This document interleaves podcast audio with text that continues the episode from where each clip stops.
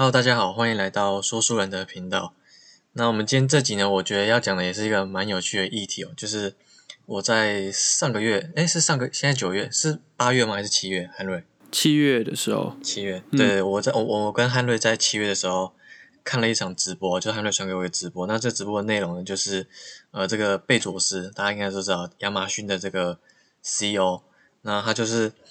创了一个计划，就是太空计划。那他就是这个计划就是。反正我们看那个直播内容，就是贝佐斯啊跟几个还蛮特别的人物，然后他们就坐着火箭，然后登上外太空。那直播是全程就是把那个火箭在升空前，然后呃还有倒数啊，还有升空之后，嗯，然后飞到外太空，然后跟就是到地球外面，然后再返程这样。然后前前后后大概好像不到一个小时吧，对吧？就是就是其实还蛮快就回来了。但就是感觉哦，跟大家在见证这个，因为像是见证历史的感觉，对吧？那我觉得这蛮可惜的是，台湾，哎，台湾媒体当时其实也是报的，就是铺天盖地在报道，但是就只有一一两天这样子。嗯哼。那我觉得蛮可惜的是，可能很多人就是诶知道这个新闻，但是没有去跟进，也没有去追踪，然后可能不太了解这个这个太空计划到底有什么意义，或者说它到底在干嘛。那汉瑞，你要不要先跟大家介绍一下说？今年这个太空计划被走是这个太空计划的原因。太空计划原因，我刚刚一开始听你讲直播的时候，我以为你要说什么，我分享什么成人直播给你，然后害我吓了一跳。好，没有，就是说这个这个就是代表一个民营也可以上太空的这个阶段性的一个任务的达成，所以我觉得算是一个壮举啊。就是你看，哎，一个一开始我们都觉得说上太空很难，然后现在到一个民营企业都可以。上太空的阶段，我觉得是值得纪念。然后没有追踪到的人，也可以去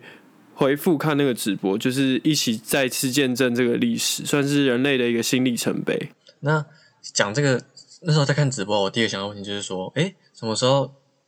哦，我先讲讲，就是像我会觉得说，哎，上外太空通常不是太空人才可以上外太空嘛？然后我第一个问题就是，哎，怎么这些人不是外不是太空人，然后也没有就是军方背景，或者说没有政府的支持，然后这些也可以上外太空这样子，这是我第一个问题。然后就是因为我想的想法是，呃，以往大家都会认为说，就是你要受过训练，你才有资格去上外太空嘛。那怎么会说，哎，就是这些人好像就只是付，哎呀，有付钱嘛，然后说他们就比较有钱。然后就是有办法发展出这个技术之后，他们就可以上外太空。这样，其实这个是有区分的，就是你刚刚讲说，哎，有为什么这些人没有受过太空训练，然后他一样可以上太空？那现在民营的阶段，目前就是以那种太空观光为主，就是超越这个卡门线，然后进行一个失重力的状态上去体验那种漂浮的感觉。哎，等等，我我打个岔，我打个岔，就是你刚刚有提到这个卡门线嘛？那卡门线它，嗯，它是它是什么东西啊？卡门线的话，它就是一个地球的大气层，然后呢，去跟外太空的一个分界线，就是称叫做卡门线。那卡门线的定义就是说，其实一一直都有一个国际航空的联合会。那这个联合会呢，他就说，他认证的卡门线的位置是在海拔高度大约是在一百公里。的位置就是它的高度大概是在这里，然后你超越这条线的话，就代表你到达外太空这个位置。那另外的就是说，有些人单位啊，他就不承认这个数字，他那他另外规范，像美国的空军啊，然后还有一些 NASA，就是我们常听到 NASA 这个组织，他就说他认定的高度，你只要超越八十公里，海拔高度八十公里的话，那就是到达了太空的位置。所以说，哎，那这个。当然，这个界限，然后呢，人类要去怎么去判断的话，那就是自己去定义。嗯，哎，那所以说，就是你刚刚说这个卡门线，它在在哎在定义这个卡门线，其实还是有分歧，这样有这个八十跟一百的争论，是不是？对对，是有的。嗯，那这个八十跟一百，现在哪一个是主流？这样，一百是主流，我觉得一百是主流，因为就是越高还是越好嘛，就是一个明确的一个分界点啊，然后。还有就是说，你刚刚就问说，哎，那专业的太空人是怎么样？那我现在来讲专业太空人。那其实世界各地的话都有在培训这个专业的太空人。我们的像是我们常听到 NASA 啊，或是一些国际的太空组织，他们就会把它送上去外太空进行太空任务。那这跟我们所了解的民营企业的那些。就是上去玩的那些人是有很大差别，因为世界上目前承认的太空人也就只有四百三十四人，就是等于是说七七十二分之就是这个四百三十四人而已，就是人数是非常少。那他可以到达的位置是比这卡门现在要超过更远的位置，因为他是去到太空站去进行一些太空任务。哦，了解。所以这次这个像今年我们看到这个直播，还有这个太空计划，它里面。参与这些计划这些人，他就只是越过这个卡门线就返回地球这样。对对对，OK。那那我接着想，我再问，就是说，就是像我看到这些火箭啊，他们所需要的技术都是要花很多钱去研发的嘛。嗯。那就是大家说这叫航太技术。那大家都会觉得说，就是以往可以上外太空，通常都是国有国家的支持才有办法上外太空，因为这些东西很烧钱，因为必须要有。国家做支持，他可能才有办法做得到。那我就有个疑问，就是，诶，什么时候就是感觉像贝佐斯这个是他自己出资的这个民营企业嘛，他是没有国家的背景在里面的。那我就想好奇说，就是感觉好像今年听你这样讲的话，好像今年有越来越多就是民营企业在发展这个，诶，探索外太空的事情这样。那是是直到近年才看到，就是近年才有这种现象，还是其实它已经酝酿很久了？应该是说酝酿很久，因为他们。毕竟要试射很多次嘛，因为这个算是一个高风险的一种任务。然后这些航空就是航太公司啊，他们其实前置作业至少也是有十年起跳，然后一直在进行发射任务，然后去每次的尝试，然后呢，才有今天的这种好表现。我刚刚就是想到说，就是除了到外太空它很烧钱嘛，然后我重点是它可能烧钱之后还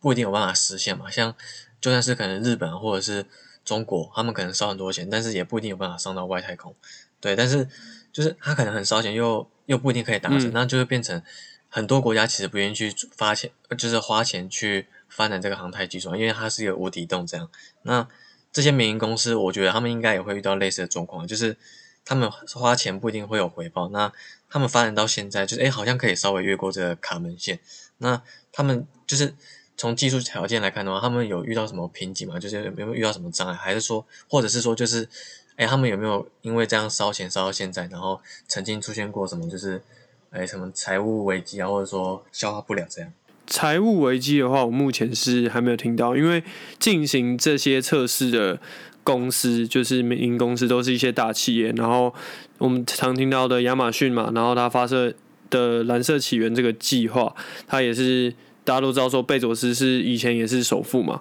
然后 SpaceX 的那个马斯克他也是曾经在首富的位置，然后至于说还有另外一家叫维珍银河，就是维珍航空的老板，那他本身也是一家航空公司的大老板，所以说我觉得最大的问题可能是在于有些环保人士啊会觉得说做这些事情一点意义都没有，因为你要进行一些非常浪费的一些。碳排放之类，就是我们前一集所提到的，就是浪费一些资源什么什么，造成的环境是更大的影响。那不如拿这些钱，然后呢，再做一个更好的环境的规划。哦，那对对，你刚刚讲到这个碳排放，就是有有些人会担心说，呃，像发展这些航太技术，都是要可能用一些很特别的材料，或者说要浪费比较多的能源去把它打造出来，这样，然后过程中可能就会比较不环保。我觉得这是一这是一个忧虑。那就我我要，但我比较想再问的是，就是他们在发他们这些公，你刚提到几间公司嘛？那我等下来问你说这几间公司的差别。那这几间公司啊，就是你，呃，以目今年来看，好像就是越过卡门线就返回地球嘛。那所以现在，诶，是有公司民营的公司发展出可以越过这个卡门线去探索外太空的吗？我觉得。探索的话是就是单纯欣赏地球的那种美景，就是到了一定的高度去欣赏。那探索的话，可能就只有 SpaceX 这家公司，然后它与 NASA 去做合作。那比较特殊的是，就是说，因为它是签约嘛，所以它可能有一些以前的一些火箭啊，或者什么材料也是 NASA 去赞助，然后并且说一起合作研发，然后 SpaceX 帮他送上去。那那 SpaceX 的角色就有点像是说，哎，我今天就是帮帮 NASA 发射，那也比较没有那些一般就是民众会有的那种争议性的问题，就是说，哎，那是因为民营企业他愿意去做这个动作，而不是说不是说就是我政府去做这件事情。哦，所以，呃，所以。那但是这样听起来，SpaceX 就是因为跟政府有关系嘛，所以他有办法对去执行这些，帮忙执行这些太空任务。那你刚刚又提到这些太空人，可能主要还是有这个专业官方机构去培训这样子。对对对。如果说未来民营企业它它要发展出就是可以去探索外太空，然后像类似这种执行，就是什么太空旅行啊，在在银河或是宇宙当中去漫游，就是民营企业如果要上外太空，还有什么条件嘛？就是。必须要克服的，或者说有没有什么条件是，哎，我我们觉得可以未来可以关注。我觉得就是你口袋够深的话，你都有机会上太空。所以就是哦，所以但是因为我我好奇的点是说，就是哎，现在好像公司你刚刚提到几间民营公司，好像目前只能达到就是越过这个卡门线嘛。那越过卡门线之后，他有没有办法在卡门线之外就是多待一会，或者说到离卡门线在外面可能好几公里，或者或是。好几千公里这样子，然后才可能绕一绕，然后然后才回到地球。现在是还没办，还办不到嘛，对不对？目前来讲的话是还是有困难的，因为就是你距离越远的话，你那个风险也是会越大。好，那我们现在盘点一下，就是你刚刚提到有几间民营企业有在发展这样的太空计划嘛？那以贝佐斯的话，这间公司叫什么？你知道吗？贝佐斯的话，这间公司就是蓝色起源计划，它就是目前就是。把太空的重心就是放在这家公司，它也是贝佐斯他自己另外创的一家航太公司。然后你刚刚还有提到有一间叫什么航空的，然后是不是也是今年有这个太空计划？对，维珍银河，它就是维珍航空的，也是附属的一家公司，也是在专门在做航太的。所以这两间是今年都有送人上去外太空吗？对，都是都有送人。那那这两间就是，哎，以你比较涉猎比较多的角度来看的话。这两间的差别主要差别在哪里？主要差别是在说，就是我们刚刚有提到卡门线嘛，然后卡门线的位置，维珍银河它飞行的高度大概就到海拔八十五公里，所以它只有到达 NASA 的那个定义的卡门线，它并没有到达我们刚刚讲的航空联合会的那个标准一百公里。然后，但是连就是蓝色起源计划，它是有超过的，所以说。就是很多人就会说，哎，蓝色起源它的标准是有到达，所以它才是真正第一个上太空的人。然后呢，可是维珍银河并没有就是到达它标准，还是会有人抨击这这一点啊。而且说外观的话，维珍银河它是以太空飞机，所以它是一架飞机，然后呢冲上去。可是蓝色起源的话，它就是以火箭的形式，然后呢送贝佐斯他们上去，所以这两点是差蛮多的。那我这样听就会觉得，那如果我真的有钱有办法去太空旅行的话，我当然是去这个贝佐斯的蓝色起源啊，因为它可以到这个一百公里。那我回地球，我当然是说，如果我碰到人家也去外太空，结果人家是去只超过八十公里的卡门线，那我会，那我就觉得他那个不是卡门线了。嗯，这样的话，对这些有能力消费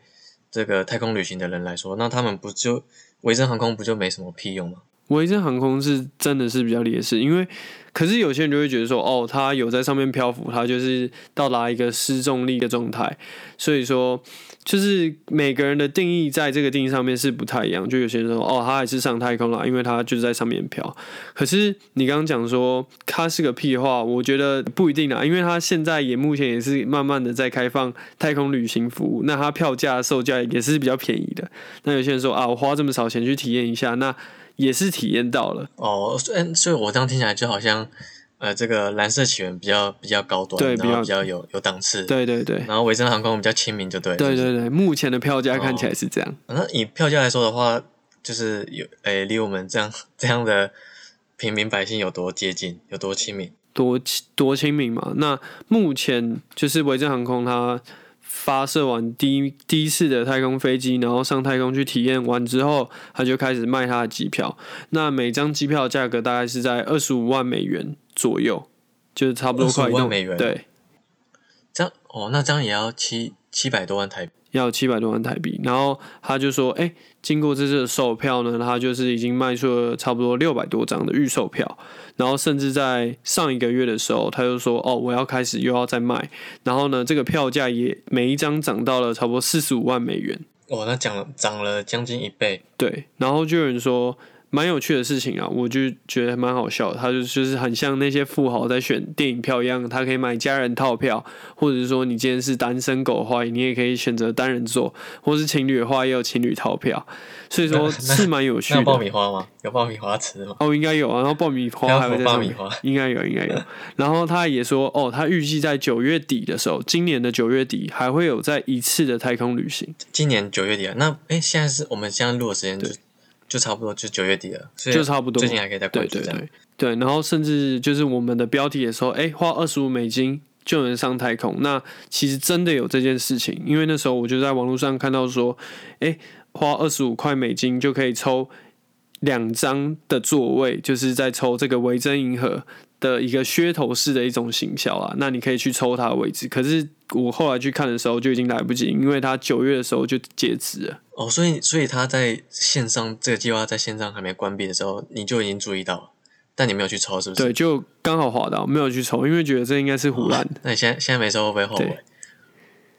后悔吗？应该不会啊，这个就跟中乐透一样，那都是骗人的、啊，可是在，对啊、那都是有剧所以。再开一次这个计划，你也一样不会去抽，就对？不会，应该不会，我也没有哎，二十五美块美金，我觉得宁愿拿这个钱去看真的电影，哦，对啊，二十对啊块美金可以看两场电影。那对吧、以这个维维珍航空，你刚刚说有这个促销方案，那如果是蓝色起源，就是这个比较比较高档次的这个贝佐斯这间公司，如果要参加他的计划的话，票价跟他差很多啊。然后他有推推这种像蓝像维珍航空这种促销方案之类的吗？蓝色起源的话，因为它目前是没有开放，就是让一些比富富豪的阶级的富豪，就是在降一两等的富豪去购票的动作。它比较像是像一些名人啊，然后开超级高档次的座位，然后呢非常贵的票。那像是说他这次在上太空的时候，就有一名付费，就是其中一名付费玩家啦。那这名付付费玩家他是十八岁的荷兰高中生。就是他刚毕业，然后他就去参加这次飘飘，就是在太空上飘的那种体验的感觉。然后为什么说他是唯一一名付费玩家？因为他是不公开他购票的价格，可是就是本来这个位置也不是他，是属于一个神秘的一个商业人士。那这个神秘的商业人士在这张票在竞价的时候，那他的竞标价格是高达了两千八百万美元。然后呢，后来被就是他有事情嘛，所以他没办法去，就被这个十八岁荷兰高中生的老爸，然后买下了这张票。哎，你刚刚说这个是你说两千八百万美元是吗？对，两千八百万美元。但刚刚前面维珍航空它开的票价是二十万美元，就算涨价也是才四十五万美元，这样子差了上上百倍，超多倍，好几十上百倍、百倍这样。就是非常浮夸的一个金额。所以说，老爸有钱也是一个重点啦。就是如果你想上太空的话，OK，那所以只有他，只有这个十八岁的这个少年他是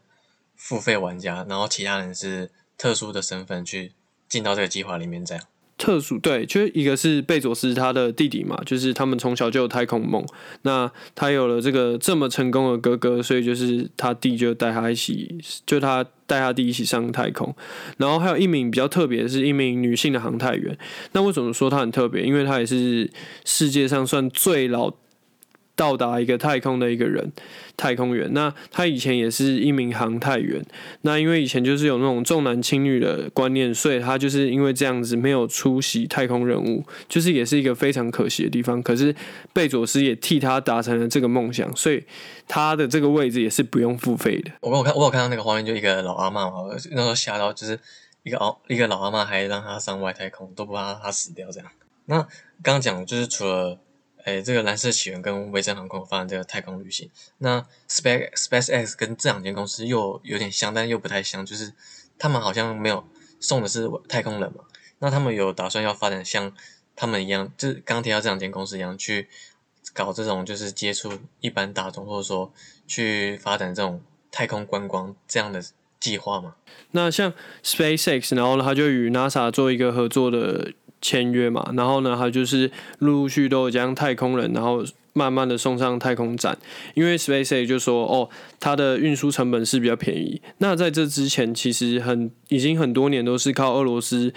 航太去运输太空人的工作，然后甚至是运输一些补给，都是靠俄罗斯航太在做。那甚至每个航太员的座位的费用就是高达了七千七千万美元，所以是费用是非常庞大。那 SpaceX 就说：“哦，那我送比较便宜。”所以 NASA 就给 SpaceX 这个机会，然后让他去送太空人上去。那甚至到今年为止，其实陆陆续续都有一些任务让他进行。那如果他表现好的话呢，NASA 也愿意就是可能跟他再做一些签约的动作。所以 SpaceX 的目前的角色是。跟其他两家公司是比较不一样。马斯克他其实也口出狂言说：“哦，在未来的话，我的 SpaceX 公司可以慢慢送人上去月球，然后一次可以载一百个人。”你觉得就是这个 马马斯克他说这个要上送人上月球这个计划是是认真的吗？我觉得是认真，我觉得应该是胡乱偏多啦。我不是我是他的死对头或者什么，可是其实他讲的话，就是大家也是目前来看的话，就听听就好。所以所以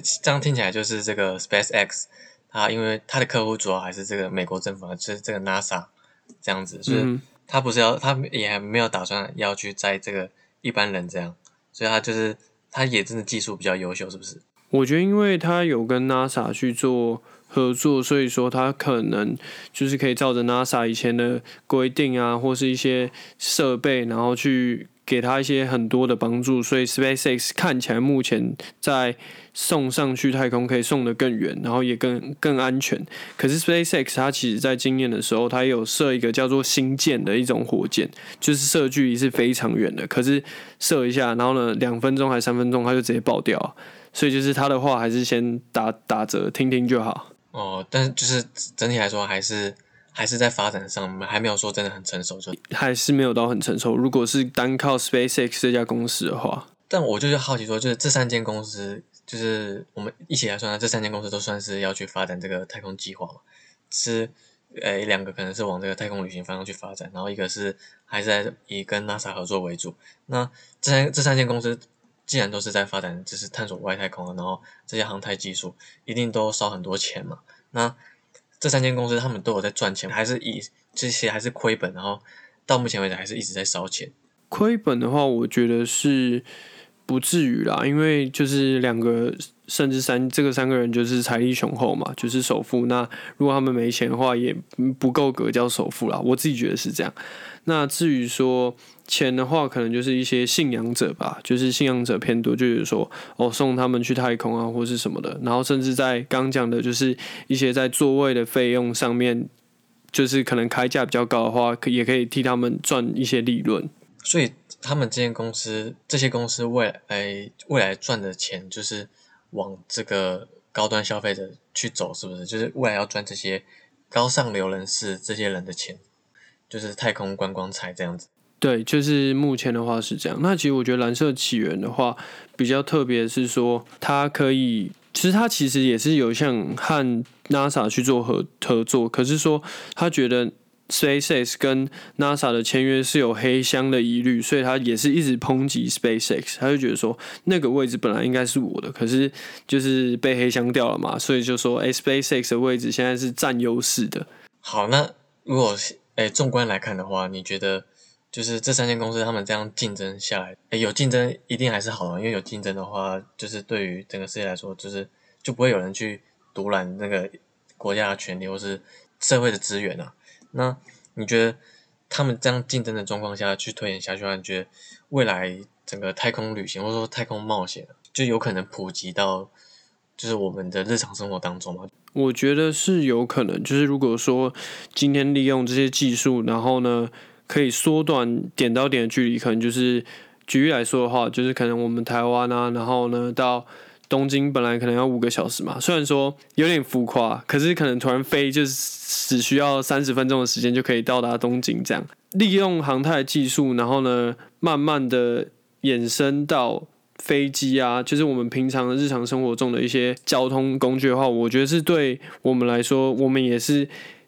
会去大力支持航太这个产业啦。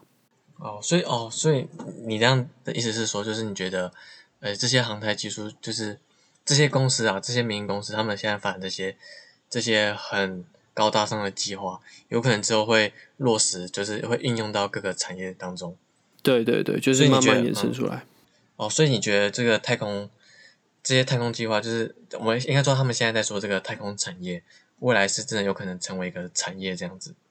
未来是有可能，而且其实太空产业我觉得一直都有在运行啊，就是比如说像是。卫星啊，导航卫星啊，或是通讯卫星，就是一直都有，只是说比较不会在我们日常生活中所提到，因为我们觉得说，哦，它应该就在那个位置，然后我们就去很少去关注它。那其实现在我们在直播，因为现在网络发达嘛，然后通信技术也非常发达，所以你也可以在网络上看到 YouTube 的直播，看到说，诶，他们太空人现在在进行哪些太空任务。那至于说太空产业的话，像是。你应该有听过 Starlink 这个东西吧？嗯，有，但是我没有很了解它是什么东西。而且，哎欸，沙林好像也是马斯克的嘛，对不对？就是马斯克是当是老板。对，那 Starlink 这个东西很特别，就是它目前也在每家地区就是进行一些测试。就是说，你消费者，然后呢，你必须先付四百九十九块美金，然后去买一些卫星设备的费用。那这些设备就很像那种小耳朵、那种天线那种东西。然后呢，你每个月在付费九十九块美元。然后就是有点像是它的订阅费，很像我们缴中华电信的那种，或是台湾大哥大那种月缴的费用，然后就可以使用他们家的通信服务。通信服务哦，所以就真的跟就有点像是在用用中华电信这样，只是它月费你说要九十九块美。对对对，你先付一笔入会费的感觉，然后再付九十九块美元。所以我付这个九十块九十九块美元就是。每个月付这个月租费九十九块美元，然后我的功能就是可以打微信电话，就是打电话啊，然后或者是说用网络用它网络哦，用网络也也可以上网就对了。对，它主要就是提供一些偏远地区啊，或是就是在海上漂泊不定的人，然后呢，你可能就是在那个海上也可以连得到讯号。哦，它的哦，它所以它是是我买这个服务是我在全球都可以使用，不会说我到一个国家还要再换一个电信商这样。对对对。但这样听起来还是蛮贵的，就是一个月要付到付到这个三千块台币左右，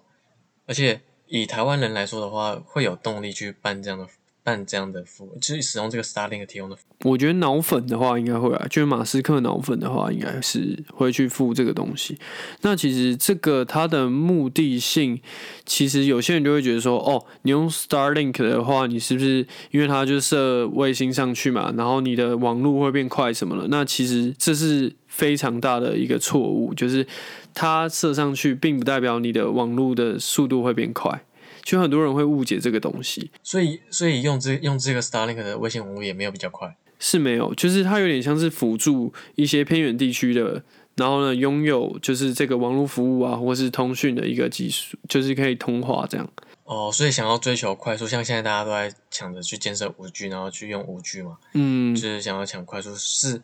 就是就是它跟五 G 是不同不同层面的东西，就对，它只是涵盖范围比较广，但是它速度并没有。到很快，对对对，就是可能也有一定的速度，可是跟速度没有太大的直接性的关关联。这样，那你觉得这个 Starlink 它它这样子提供这些服务，然后未来有可能真的就是成功的赚钱，然后变成变成像可能特斯拉这种，就是诶颇有规模，然后影响对世界有影响力，你觉得有可能吗？我觉得是蛮难的啦，就是除非它真的在。网络上就是可能在技术上也有一些提升，或是什么发明出，就是它真的射上去，然后可以让网络非常快，或什么之类。可是我觉得不太可能说它会变成一个非常成功的一家公司，就是好像变成全世界都用它 Starlink，这是非常困难的。因为你看台湾，它现在我们光是我们台湾好了，目前来看的话，我们不用 Starlink，我们网络也是非常顺的。对对对。像对啊，像我就觉得我生在台湾，其实台湾的网络环境已经很好嘛，就是到咖啡厅都有 WiFi，而且大家人手的手机，人手一只手机，然后也都也都各自有自己的那个行动网络的方案，就觉得就是要我去办这个 Starlink，好像是太太浪费钱了这样。是对，是蛮是有点浪费钱。但我觉得可能就是像马斯克的脑粉，可能就会觉得说，这个 Starlink 这个角色会不会有点像特斯拉这样，就像特斯拉去翻转的这个。颠覆了这个汽车业？有可能。然后有没有可能这个 Starlink 颠覆了未来就是整个电信产业？哦，可能就是名字取的比较屌，所以就是很多人就会去崇拜它。而我觉得意义不大。可是它目前的方向，其实有些人就会说，其实它的目的性不是在，就是想要解决那些偏远地区服务的一些问题。那它另外一部分可能就是要去。低轨在低轨上进行一个卡位的动作，因为目前外太空就是就是没人管嘛，就是没有什么像我们在里面有什么领土的问题，就是在地球上有领土啊、领海那种问题，那它就是做一个卡卡位的动作，然后甚至在未来可以发展出更多有关太空的一些产业。哦，所以也有一点这种就是先抢先赢的味道在里面就对了。所以哦，OK，那那我们最后来总结一下，就是你觉得？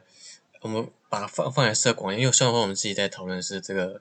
太空计划，就是太空旅行做开头，但是后来也有在介绍到整个太空产业涵盖的不只是这个太空旅行嘛，还有包括你刚刚说这个嗯卫星网络啊，还有可能什么卫星导航这些这些其实都算在太空产业里面。那刚讲到这个有 Space X 嘛，然后还有 Starlink，还有这个诶蓝色起源跟微珍航空，就是以这几间公司来讲的话，你觉得？哪一间公司未来比较值得我们去关注？然后它比较有可能就是发展到可能成为诶一个独角兽啊，或者说诶企业巨头这样。如果我这样看的话，我自己是比较信任蓝色起源啊，因为 SpaceX 就是画虎烂嘛。那维珍的话就是飞一架飞机，所以我目前是不太看好了。对，其实我预言就是蓝色起源这家公司。你觉得这个贝佐斯旗下这个蓝色起源未来有可能会变成？就是太空观光的领导产业领导者这样，对对对。那那以这个诶蓝色起源这间公司的话，它今年或者说它未来，像它七月份送了上去嘛，贝佐斯也也亲自上去。那蓝色起源这间公司，它未来下一步计划，你知道它怎么？它它有规划下一步计划吗？他规划下一步计划就是，他可能在今年的话，还会再陆陆续续送人上去，就是去体验一下无重力的感觉，这样就是去享受。今年就会再送。今年还会有两次两次的载人任务。那其实今年也已经进到下半年了，所以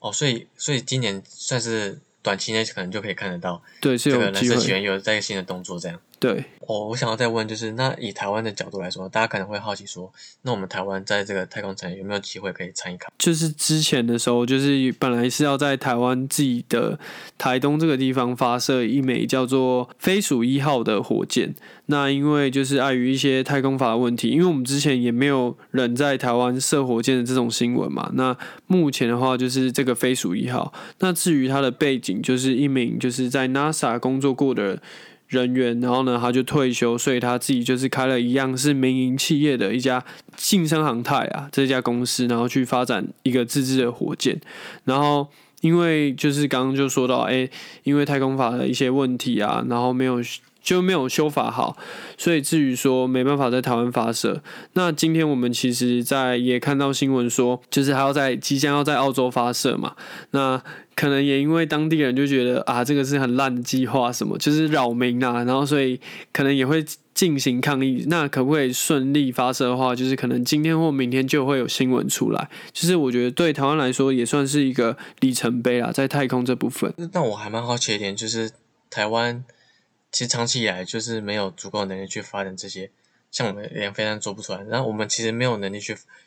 就没有好像有发展发过几颗卫星，但是。好像没有能力，就是上外太空。那台湾什么时候就是有这个能力？而且还是你刚刚说这个还是还是民营企业这样？就是目前来看的话，是已经跨出第一步。那他现在就是在一个试射阶段。那他中长期的阶段是说，他就是希望以后可以发自己发射卫星。那为什么说就是发射卫星这个是比较关键的点？是因为说，其实我们低轨卫星就是有些。是要进行淘汰呢，可能五到七年的话就要进行一个淘汰动作。那这个低轨卫星就是说一些通讯设备，所以说如果我们有自己国家可以，就是自己可以射上去的话，那就不用靠其他国家。因为如果靠其他国家，就可能像刚刚说的俄罗斯航太，那它的费用可能就是死的嘛，就是非常会比较贵。哦，了解。OK，那。所以台湾这些民营企业是蛮有蛮有看头，是未来有可能真的是给台湾的产业带来一些改变，是吗？就是这些民营企业就是不是玩假的，然后他是认真，有可能就是真的是值得大家关注，然后真的有可能可能有办法带领台湾，然后说让台湾被世界看见这样。让台湾被世界看见，我觉得是蛮难的啦。可是就是可以算是在航太的一个里程碑啦，在对台湾来说，就是有慢慢跨出第一步这样。好，那我们就这两天来关注看看，就是这个台湾这间民营企业，它发射的这个第一枚火箭会不会成功？这样。OK，对，那最后最后的话，我想要再问你自己个人，就是你对太空这个太空产业的摸索，就是你自己的会认为太空产业。就是发展这个太空产业是值得大家去期待嘛？然后是是我们未来是真的有可能去，呃，因为可能大家会觉得说，就是往外太空探索的最终目的就是可能要移民到其他星球嘛。那你觉得就是我们发展这个发展这些航太技术啊，然后拼了命就想要去上外太空这样？那你觉得这做我们现在在做这件事情是有意义的，是有机会达成的？我觉得是有意义的啦。那能不能达成，我觉得是其次，因为其实就是航太技术它范围非常广嘛。那它就是有点像是不断的在精进人类的一些科学技术，那它也可以就是带领一些。它原本的一些科学基础，然后去更进步，所以整体来说，感觉是可以让人类的生活是在科技上是可以越变越好。哦，所以你认为就是重点不在不不在于就是能不能到其他星球移民，是这个航太技术它是代表着人类文明的的领头羊这样子。对对对对对。OK，那我们今天节目就差不多到这边。那今天提到了很多，就是现在当前整个世界趋，就是在发展太空产业的趋势，还有一些比较重点的公司，就是一些比较重点角色。那大家有兴趣的话，刚刚汉瑞有提到说，哎，今年很